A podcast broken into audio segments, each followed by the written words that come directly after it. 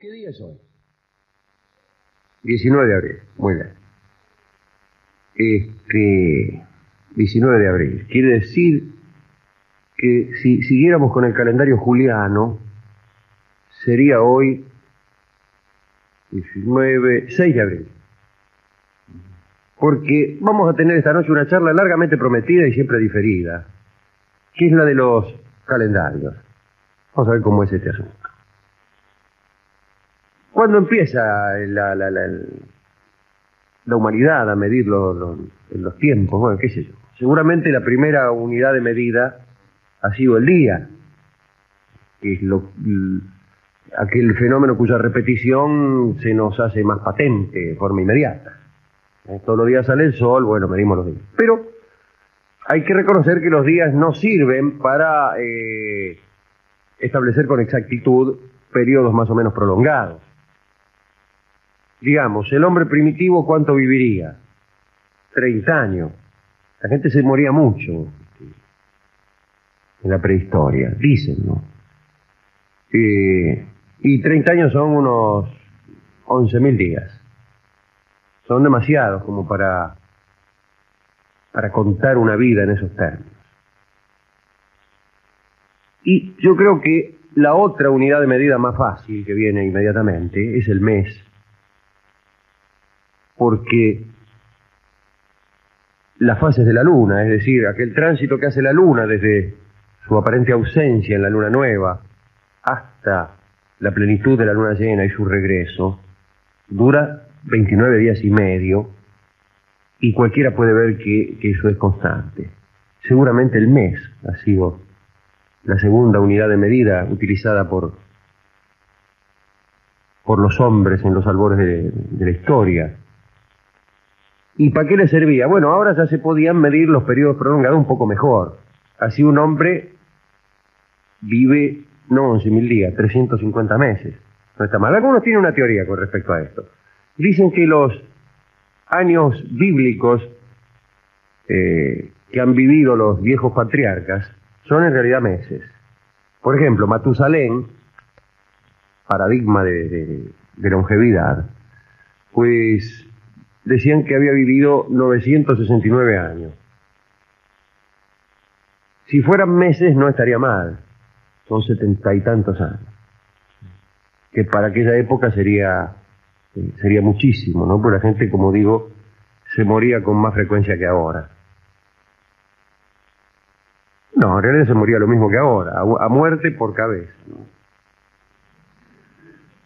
Pero bien, resulta que hasta que no aparece la agricultura, esto del mes mucha importancia no tiene, pero después los tipos empiezan a sembrar y hay que sembrar más o menos en, cierta época, porque usted si, si siembra en una época eh, la, las plantas crecen y si no, no crecen, entonces hay que contar bien los meses.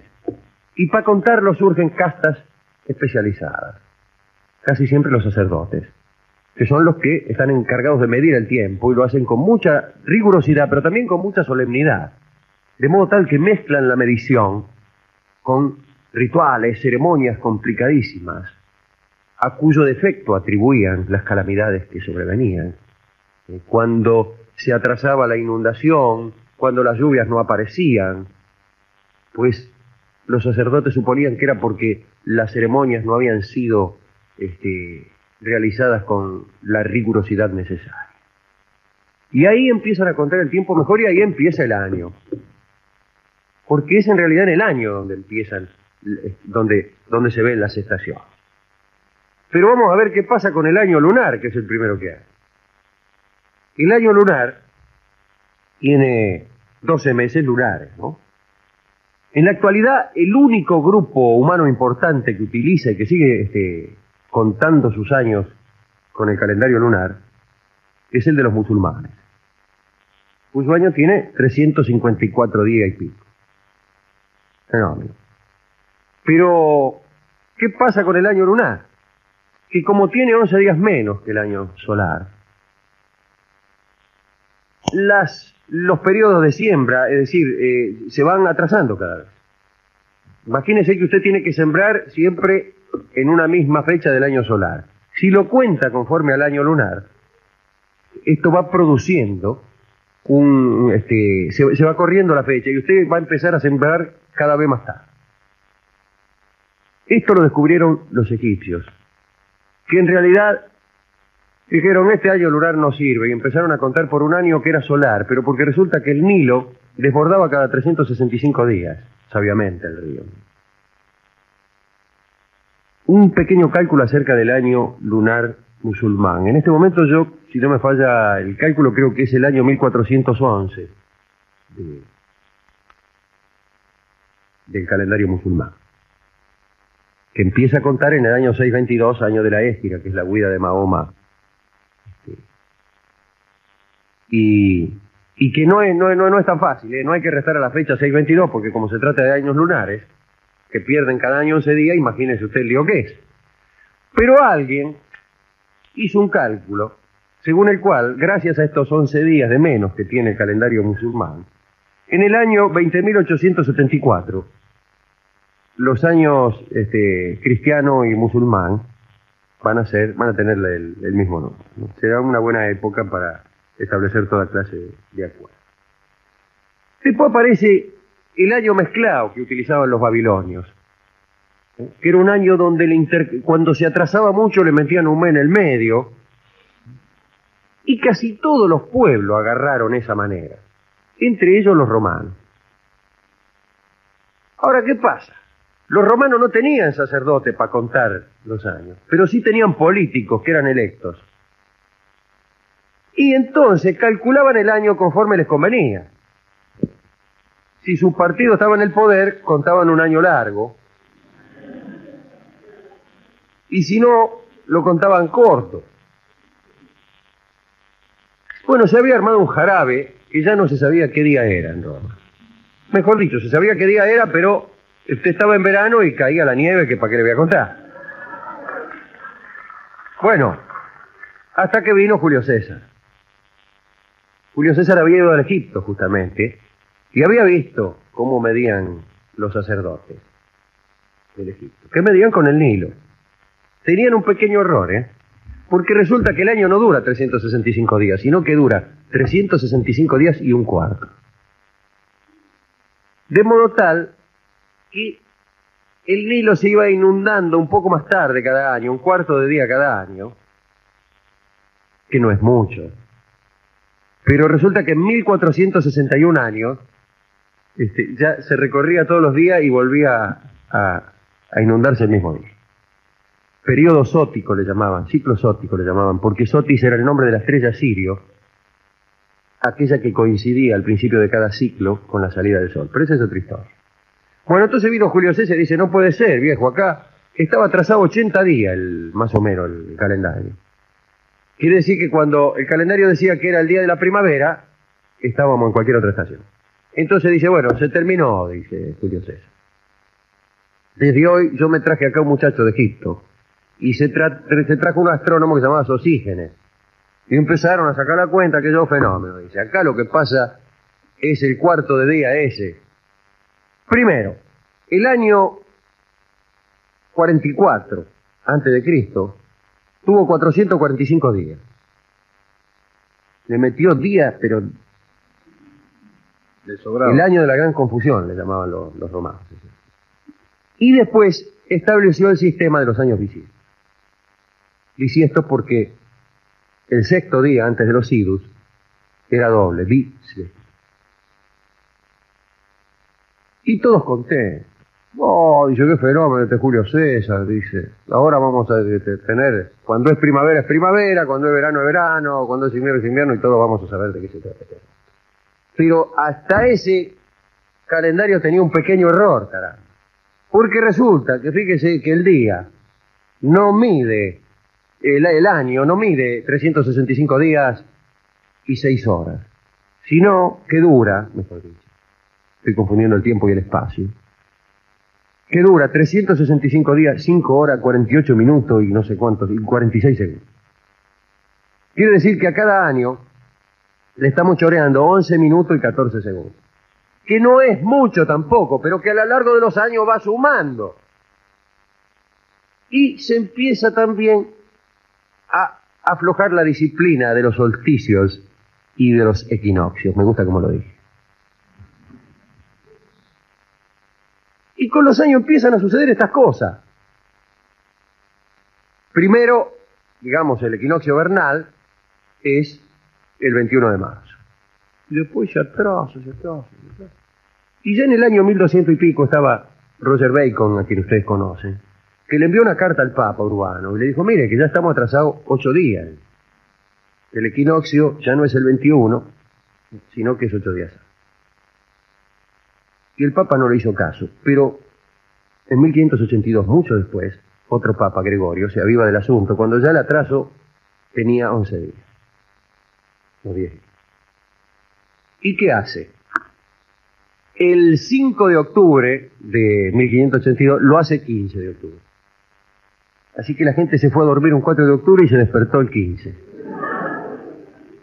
Lo cual es maravilloso. Ojalá se pudiera hacer así. Pero eso fue lo que hizo Gregorio. Fenómeno. Qué bien, dijeron todos. Pero no todo, porque ¿qué pasaba? En 1582 en Europa había un jarabe que para qué le voy a contar, la guerra de las reformas religiosas. Entonces algunos estaban en contra de la autoridad del Papa y preferían responder a un calendario pagano e ineficaz que no hacer caso a lo que decía el Papa. Y así es que todo el norte de Europa no acató lo que decía el Papa. Y mientras en un lugar era 15 de octubre, en el otro seguía siguiendo tranquilamente 5 de octubre. Y había 10 días de diferencia. Por eso la muerte de Shakespeare y de, Cervantes, que siempre se dice que fueron el mismo día, no fueron el mismo día, porque Inglaterra tenía todavía 10 días de atrás. En el año 1700, los Países Bajos y Alemania adhieren a la nueva, al nuevo calendario. Recién Inglaterra y sus colonias en 1752. Recién los países del este, después de la Primera Guerra. Ya le agregaron 13 días, ya no eran 11, eran 13. Después de la Primera Guerra es cuando la Unión Soviética eh, adopta el calendario gregoriano. Antes todavía seguía funcionando con el mismo calendario de Julio César. Hoy todavía, algunas iglesias del este, algunas iglesias ortodoxas, siguen con el calendario juliano, y es así, es por eso, ustedes habrán leído en algún lugar, que la Navidad se celebra, por ejemplo, en Armenia, el 6 de enero. Porque todavía es el viejo y antiguo calendario de don Julio César. ¿Qué hizo con esos minutitos eh, el Papa Gregorio, además de suprimir 10 días? Bueno, resolvió que los fines de siglo, que obviamente son divisibles por cuatro, eh, uno de cada, solamente uno de cada cuatro sea visible. Y entonces no va a haber problemas por lo menos hasta el año 5000, lo cual nos llena a todos de muchísima tranquilidad. Una última recordación, que es el calendario de la Revolución Francesa. Empezaba, el año empezaba el 22 de septiembre. Otro día me acordé que le cuente por qué el año empieza el 1 de enero y no, por ejemplo, eh, el 7 de marzo. Bueno, antes de una semana a hacer. Hasta, hasta ese año de 1752 en Inglaterra y sus colonias, el año empezaba el 25 de marzo. El calendario de la Revolución Francesa, que yo me lo aprendí hace mucho como si fuera un equipo de fútbol, más un suplente, empezaba el 22 de, de septiembre y, e incluso lo- los meses tenían otros nombres, se llamaba, qué sé yo, vendimiario, brumario, eh, primario por las escarchas, los otros obviamente vendimiario por, por la vendimia y brumario por las brumas. Eh, después venía nigoso, pluvioso y ventoso, cuyo significado es más o menos obvio, germinal, floreal, por Florear Luis, el cantor, y pradial, y después mesidor, termidor, que es el mes del calor. Claro. El mes del calor. Por eso hay que tomar vino. Claro. Y fructidor, que era el último mes, el mes de los frutos. Pero ese calendario no salió nunca de Francia y duró apenas unos 10, 12 años. Y Napoleón lo tuvo que este, suspender en su funcionamiento porque la gente no le hacía caso. Es como aquí cuando le cambian el nombre a una calle. La gente le sigue diciendo de cualquier manera. Esto es lo que tenía que decir sobre, sobre la fecha de hoy, 6 de abril según el calendario juliano, de 1411 según el calendario este, musulmán. Y habría que sacar la cuenta en qué año estamos, según el calendario griego que empezaba con la primera Olimpiada, según el calendario Seleucida que empezaba con una batalla de Alejandro Magno. ¿Usted sabe quién fue el que puso eh, los años tal cual lo contamos ahora? Carlomagno, en el año 800 y algo. Fue el que impuso esta manera de contar los años a partir del nacimiento de Cristo. Hasta ese momento no era esa la manera de, contar los años. Curioso, ¿no? Curioso. Bueno, quedan algunas cosas interesantes por decir, pero por ahí no las decimos nada. Sin saber muy bien en qué día estamos, cosa que pasa de todas maneras. Y sin saber tampoco qué ventaja hay en saber en qué día vive uno. ¿Sabe que tenemos, quiero decir algo, tenemos un, calendario caprichoso además, porque cuando, cuando los romanos hicieron el, calendario juliano, lo lógico hubiera sido hacer, qué sé yo, este, póngale siete meses de 30 y cinco de 31. Le daba 365 días. Pero no, hicieron como ahora. 7 de 31, 4 de 30 y 1 de 28. ¿Y por qué hicieron esto? Porque creían que febrero traía mala suerte. Y yo creo que tenían razón. Vamos a escuchar el primer tema que ni siquiera es un tango.